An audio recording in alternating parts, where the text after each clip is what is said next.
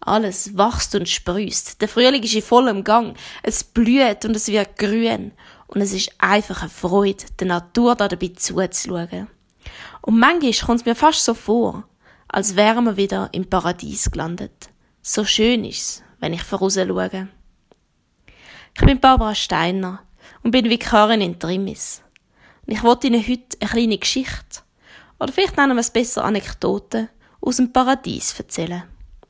Der Fritz Gaffner hat sie für uns aufgeschrieben. Sie heißt Von der Arbeit am Paradies. Als er eines Tages früher nach Hause kam, von der Arbeit am Paradies, traf er sie beim Nähen. Was nähst du da? fragte er. Kleider, sagte sie.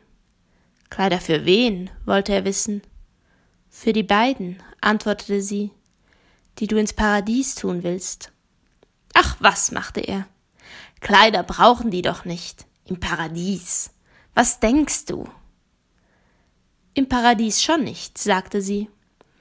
Aber wenn du sie vertrieben haben wirst, mein Guter, aus dem Paradies hinaus. Darauf wusste er nichts mehr zu sagen. Erst nach einer Weile brummte er Woran du nicht alles denkst, meine Liebe. Die kleine Geschichte lässt zum Nachdenken ein. Sie ist zwar so kurz, aber gleich kommen einen ganzen Haufen Gedanken da bei einem in den Kopf. Ein Gedanke dazu wollte ich packen und mit ihnen teilen. Der eine Gott, Teil von Gott, wo das Paradies bot, der denkt an die guten Zeiten. Der will alles schön, perfekt, paradiesisch machen.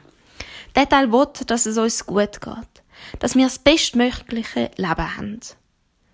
Der andere Teil denkt aber auch an die schlechten Zeiten, an dann, wenn es schwierig wird und schaut, wie er uns auch dann noch unterstützen kann.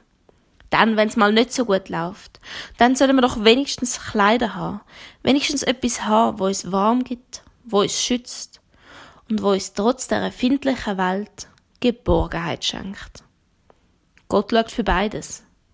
Dafür, dass es uns gut mag in den guten Zeiten, aber auch dafür, dass es uns ein bisschen besser mag gehen in den schwierigen Zeiten. Die Zusage, die ist ja nicht nur in der Anekdote zu finden, sondern auch immer wieder in der Bibel. Und vielleicht spüren wir von dieser Zusage auch etwas in unserem Leben. Vielleicht mögen Sie heute mal darauf achten, wo Gott vielleicht für Sie ein kleines Paradies erschaffen hat.